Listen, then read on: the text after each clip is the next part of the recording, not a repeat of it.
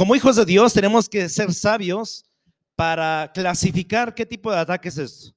Porque a veces ataque le decimos a todo lo que no nos parece. Así como que pues, la gente está en contra de mí o alguien está en contra de mí, pero a veces lo vinculamos como si fuera el mismo Satanás o el mismo demonio en contra de mi vida o en contra de mi casa. Y tenemos que saber cuándo y con quién estamos peleando. Porque eh, puede ser que estés peleando realmente con el mismo Satanás o el mismo demonio, pero a lo mejor puede ser que estés eh, también peleando con nuestro propio carácter, con nuestra propia religiosidad y tenemos que ser capaces de poder discernir qué es lo que estoy eh, teniendo yo de conflictos. A veces puede ser nuestra carne o a veces realmente puede ser un demonio, porque a veces a todo lo decimos a veces demonio, ¿no? Eh, porque amaneció enojado alguien, ya le dices, ya se enchamucó, a lo mejor amaneció de malas, ¿no? No sé, a lo mejor de noche alguien lo, lo poseyó, no sé, pero ya desde ayer no es el mismo. Pero tenemos que ser capaces de saber cuándo es un demonio, cuándo es mi carne, ¿sí? Y, esos dos conflictos. Por eso le puse de tiro carne o demonio. Y, tenemos que saber diferenciar eh, y usted también sepa cuándo es un demonio y cuándo no es un demonio, ¿sí? Cuándo es su carne o mi carne, ¿sí? Porque tenemos que ser capaces de ello. Por eso le invito a abrir la palabra de Dios en, el libro de primera eh, carta a los Corintios, capítulo 3, versículo 3. Esta cita bíblica que em, Pablo exhorta a Corintios porque eh, dice, eh, puras quejas con ustedes, ¿no? Primera carta de Corintios 3, 3. Y uno de los problemas que tenía Corintios es que la mayoría eh, seguía con conflictos eh, carnales. La palabra carnal es la parte, eh, lo humano, el carácter, opiniones, pero la parte de carne, hermano, tampoco quiere decir que todo sea malo. ¿Por qué? Porque a través de la carne nosotros trabajamos, nosotros estudiamos, nosotros tenemos una posición a lo mejor en un trabajo, gracias a que tenemos esta carne, porque si no, pues no nos hicieran caso. Entonces, eh, vamos a ver esta parte y es necesario que usted y yo eh, podamos identificar esa parte, cuando es nuestra carne y cuando es realmente un demonio. Pero vamos a empezar primero con lo que es la parte carnal, porque la parte carnal es la que eh, todos nosotros somos expertos en ello, porque pues eh, vivimos todos los días en la carne, ¿no? Vivimos, pensamos, actuamos, nos enojamos, nos molestamos, etcétera. Pero vamos a empezar primero con eso y ya después pasamos a la parte de lo que realmente es un demonio. Pero vamos a, ahorita vamos a, a ver. Vamos a decir la palabra de Dios, 1 Corintios 3:3, dice, porque aún sois carnales, pues sabiendo entre nosotros, ¿qué dice? Celos, contiendas, disensiones. ¿No sois carnales y andáis, como hombres? Bueno, aquí la palabra de Dios comienza a decirnos que sí o sí la parte carnal, uno se le llama, si usted tiene celos, es su carne, no es un espíritu de celos, no. Espíritu de celos, ven, aléjate de mí. Pues no, es su carne, ¿sí? Es su carácter o es lo que usted piensa porque no llegó temprano, porque se ya tarde o no contesta o, no le llega el WhatsApp. Eh, si esos celos que usted tiene, usted son cosas que usted tiene que arreglar con su pareja o platicar, pero no es el espíritu que está poseyendo y quiere la vida de su esposo o de su esposa, no es así, es la carne, es mi carne. Todo lo que es celos, todo lo que, que son las contiendas es echarse a pelear. ¿sí? Si tú quieres pelear, es tu carne. No es, es que me está atacando, me está, eh, me lleno de, siento que tengo que discutir. No, no, no es eso. Es la carne. Entonces, celos, lo que son contiendas y las disensiones, o sea, que tú comiences a participar para que se extienda más el veneno, es nuestra carne, ¿sí? Entonces, punto número uno, y ahora, este, nomás lo, quise empezar con esta, esta parte, porque la, parte de carne, hermano, es muy, este, eh, muy tangible, porque en la carne hay dos cosas, deseos y la parte moral. La parte moral es el cómo actuamos o el cómo arreglamos algo, pero la parte de deseos tiene que ver sobre todas las cosas eh, en, en lo que nos place o nos gustaría o lo que necesitamos, ¿no? O nuestra carne necesita. Entonces, Entonces, la parte de la carne se discierne prácticamente con lo que usted sabe, con, cosa con su mente, con su carne. Pero la parte espiritual, que son los demonios, usted tiene, tenemos que entrar en el mundo espiritual. Ahorita vamos a entrar. Entonces, este es mi, mi preámbulo y quiero ahora sí comenzar con la parte de carne. Primera carta a Juan, capítulo 2, versículo 16. Tenemos que reconocer eh, que, que en el mundo, que el mundo más bien es nuestro maestro para actuar en la carne. El mundo es nuestro maestro. Lo que vemos en una tele, lo que vemos ah, eh, en una moda, lo que vemos a lo mejor en el trabajo, el mundo es el mejor maestro para que nuestra carne crezca. Es el maestro. Por eso le dice primera carta de Juan 2, 6, 16, perdón, 2, 16. Por favor, búsquenlo en su Biblia o si no, entonces lo ponen en pantalla. Primera carta de Juan 2, 16. ¿Ven? Dice, porque todo lo que hay en el mundo, los deseos de la carne, los deseos de los ojos y la vanagloria de la vida no proviene del Padre, sino del mundo. Entonces, vemos tres categorías, el deseo de la carne, el deseo visual y la vanagloria de la vida, ¿no? Tener eh, cosas, la casa, eh, viajar, etcétera. La palabra es muy clara y nos dice, todo eso es vanagloria y esa vanagloria, el que te enseña cómo debe de ser o el que te dice que eres pobre, es el mundo, porque yo no te digo pobre. El que tú te sientas menor que alguien y por eso hay ese celo, por eso hay esas contiendas, no soy yo.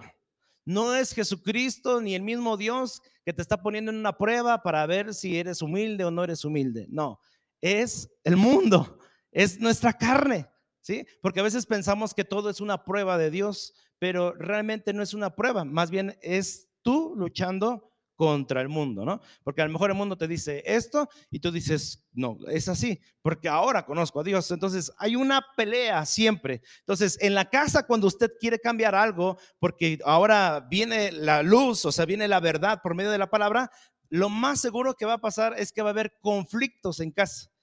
Vamos a la iglesia y ahora a ti qué te pasó, ¿no? Algo quieres. O, ¿Por qué? Porque es el cambio tan radical. Pero en, el mundo nos conoce y piensa que actuamos en el mismo sistema que ellos. Entonces, por eso siempre que usted comienza a buscar a Dios o querer servir a Dios, siempre va a tener un conflicto carnal. Aclaro, tiene un conflicto carnal. No es que Dios me está probando a ver si realmente quiero ser eh, o, no, o, o si soy cristiano. No es así, hermano. La verdad es que es un conflicto carnal.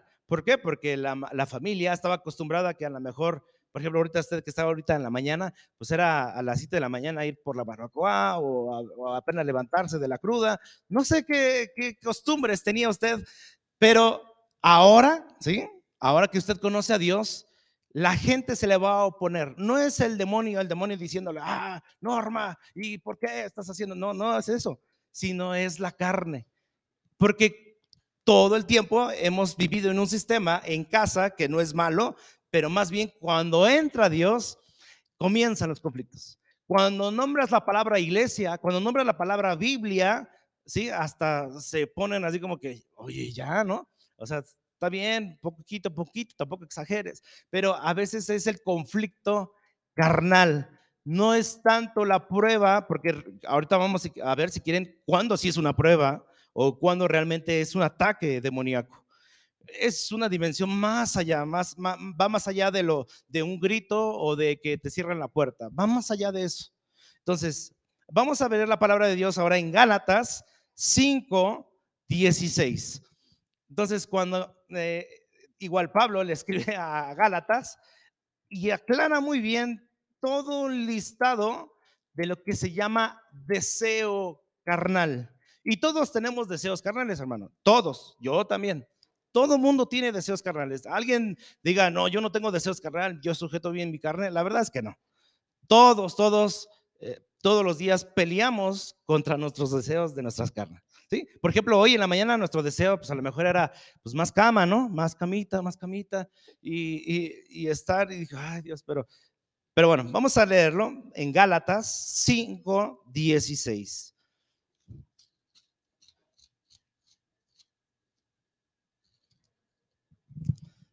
Amén. Aleluya. Qué rico. Gracias, perdón. Os digo pues, andad en el espíritu y no satisfagáis los deseos de la carne. Porque el deseo de la carne es contra el espíritu y el espíritu es contra la carne. Estos se oponen entre sí para que no hagáis lo que queréis. Y yo creo que nos ha pasado a todos, ¿no? De repente tengo la intención de cambiar, pero siempre llega mi tío, mi compadre con, pues no sé, con las bebidas energizantes y, y, podemos decirle que no, ¿verdad? Pero a veces no me controlo. Ah, pero por dentro tú dices, ah, tengo que controlarme, ¿no? Pero a veces tu espíritu dice, ya, o sea, convive, sí, pero ya párale tantito, ¿no? pero nuestra carne, la verdad, no, pues ya echándole un camarón y luego echándole, aleluya, varias cosas, pues el deseo es más y más y más. Y, y, y hay algo que siempre va a estar en contra ahí en usted, ¿sí? Entonces, siempre, ¿cómo puede distinguir si lo que está pasando en su vida es su carne es porque va a haber una batalla, ¿sí? Y la batalla primero viene de adentro. Cuando hay un problema en casa y de repente comenzamos a subir el tono, el Espíritu te dice, cálmate, no hables, escucha, ore, ora. Pero nuestra carne dice, no, que te escuche, ¿sí? ¿Quién manda aquí, no? Entonces, eh, es el que quiere explotar. Pero, pero bueno, vamos, a, vamos al 18, dice, pero si sois guiados por el Espíritu, no hagáis bajo la ley. Y ahora sí quiero que lea conmigo todo esto, por favor. Despacio lo vamos a leer para que lo vayamos entendiendo. Dice, y manifiestas son, lea conmigo por favor, y manifiestas son las obras, no dice ahí, y manifiestas son los demonios que hay contra ti el 5.16. 5, perdón, este, 19, perdón, 5.19. Y manifiestas son las obras de la carne, o sea, de mi carne, de todos, que son adulterio,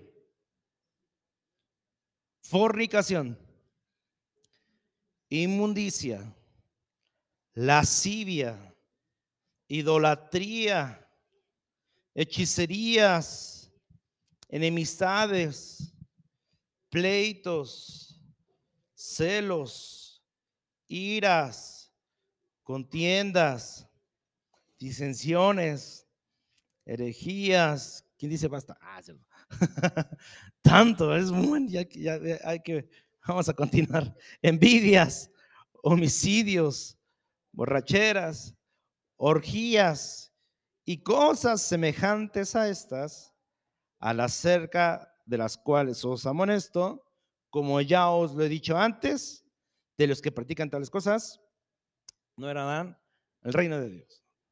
Aleluya, pues nos tenemos que esforzarnos, creo mucho, para entrar.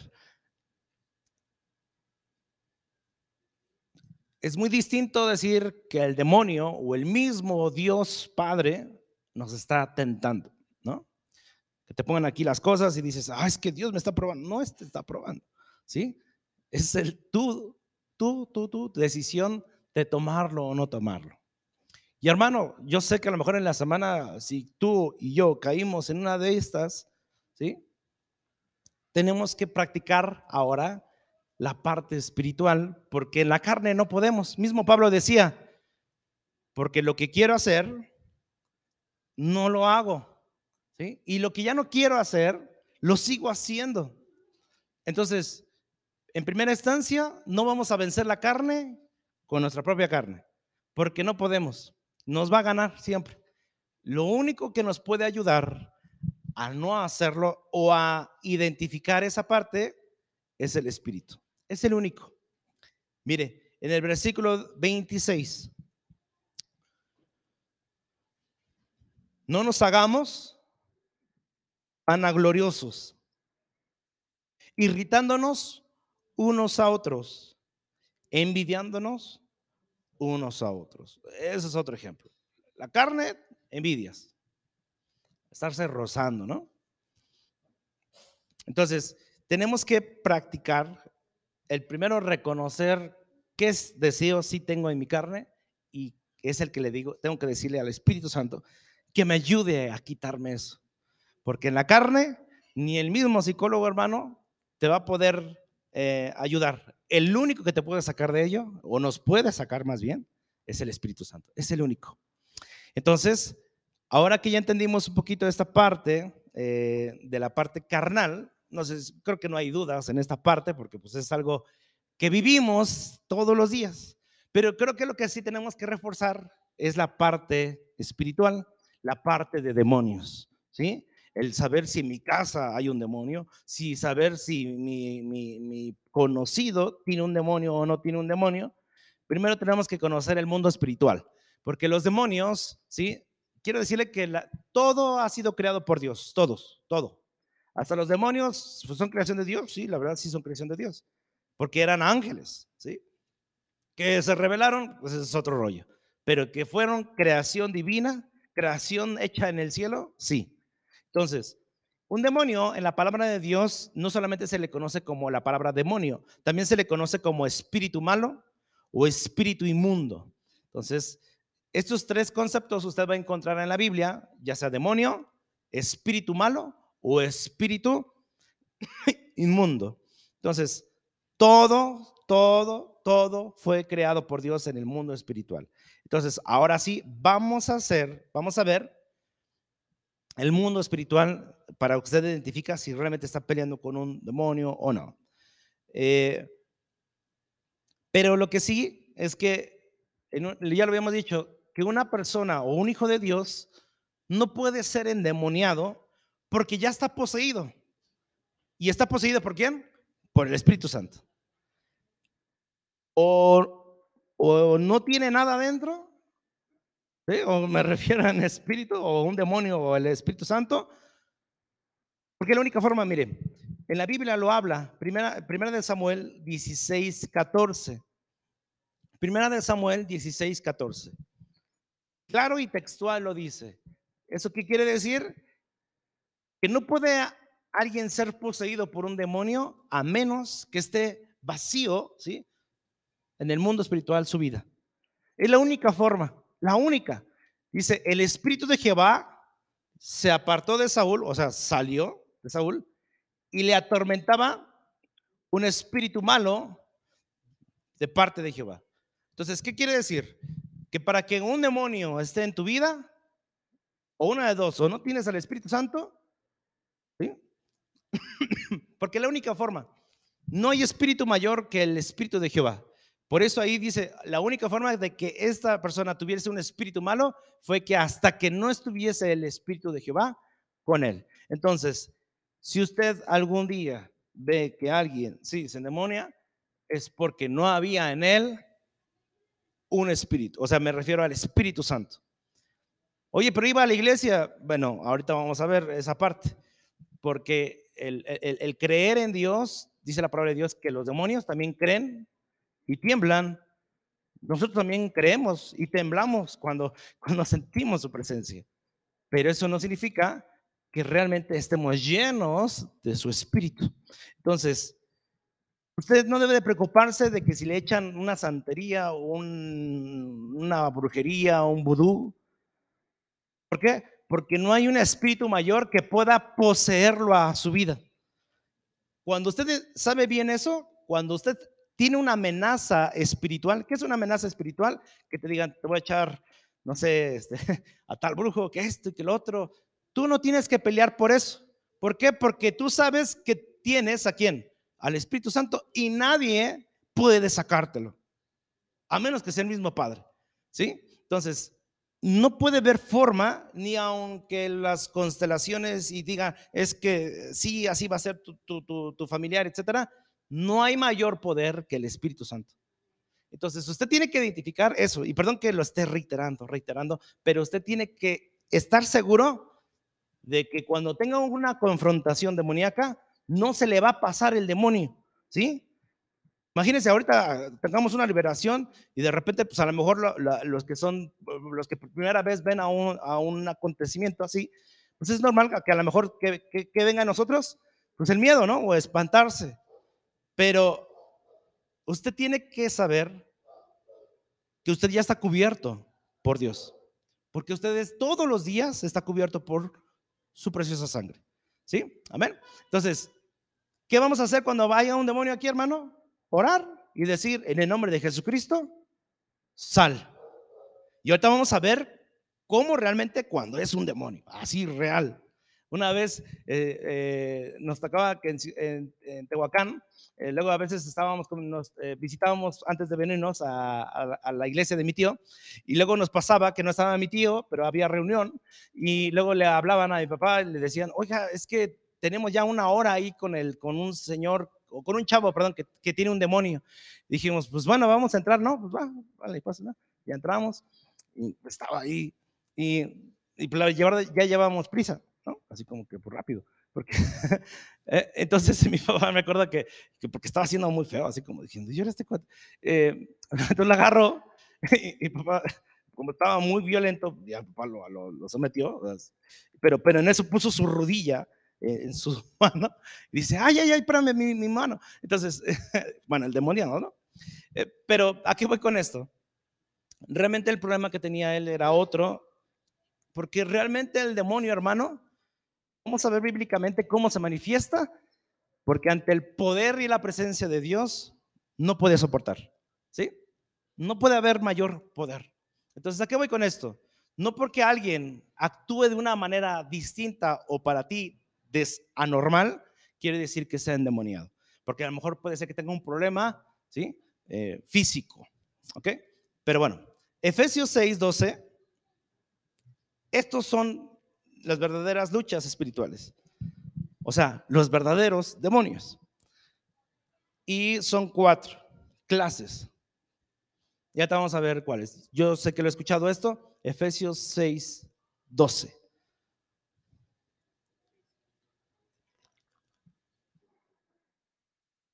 Así es, los Efesios. Efesios 6:12. Amén.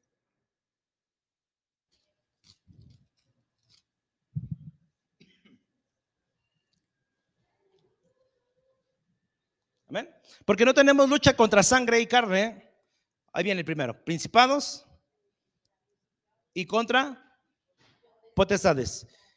Acuérdense bien de estos nombres porque mismo Jesucristo los venció.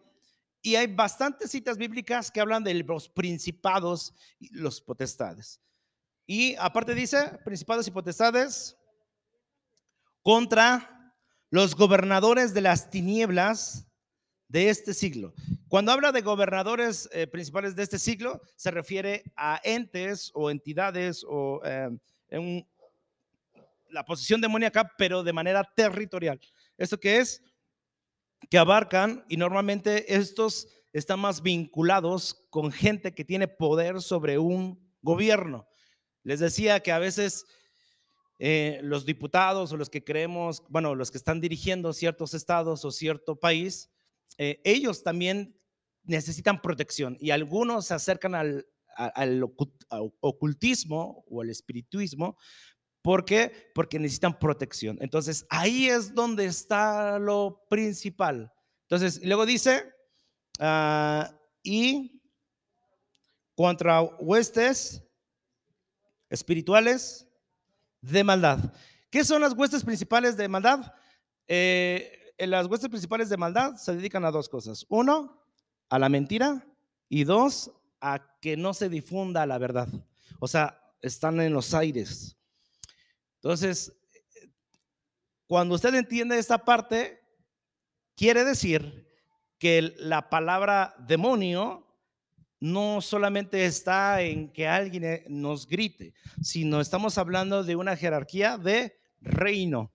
Así como hay un reino eh, o una estructura de gobierno en, en, el país, también hay una estructura espiritual. O sea, hay demonios que tienen sus jerarquías, ¿sí? Eso hasta usted pregúntele a un brujo y le va a explicar más que yo, ¿sí? Porque lo hay y lo existen y lo saben, ellos lo saben, ¿sí? Porque ellos saben que tú lo que hables y maldigas, ahora en los cielos, si hay alguien que lo escucha, lo toma y se hace realidad. Ojalá te mueras, ¿no? Ojalá que te, quién, sabe qué, ¿sí? Tú declaras, la misma palabra lo dice, que con nuestra boca, ¿qué? Declaramos que vida o podemos declarar que muerte. Pero es algo espiritual real que pasa, hermano, en verdad. A lo mejor cuando usted tenga algún día ese acercamiento, lo creeremos. Pero mientras no, porque no conocemos a veces al Espíritu Santo. Pero vamos a eso un poquito más.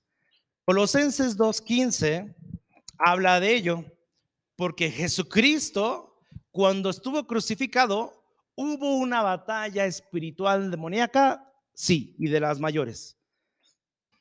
y lo dice en eh, Colosenses 2, 15.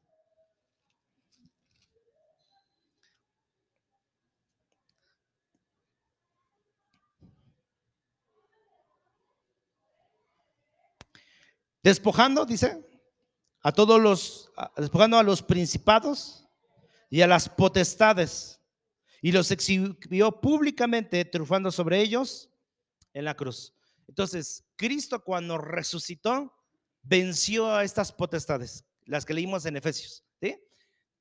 Porque no tenemos lucha contra carne y sangre, sino contra huestes y potestades, y etcétera. Entonces, quiero que usted sepa que cuando usted cree en Cristo, cree en la victoria. Y cuando cree en esa victoria, tiene usted autoridad. Entonces, cuando Cristo venció a esas potestades, ¿sí? Por ejemplo, le voy a poner un ejemplo más sencillo. Cuando Jesucristo hacía un milagro, ¿con quién siempre tenía problemas? ¿Recuerdan? ¿Con quién siempre estaba pele y pele, que esto, que el otro, que le difamaban cosas? ¿Con quiénes eran? Con los religiosos, con los fariseos. ¿Qué le decían? Es día de reposo y tú por qué sanas, ¿no?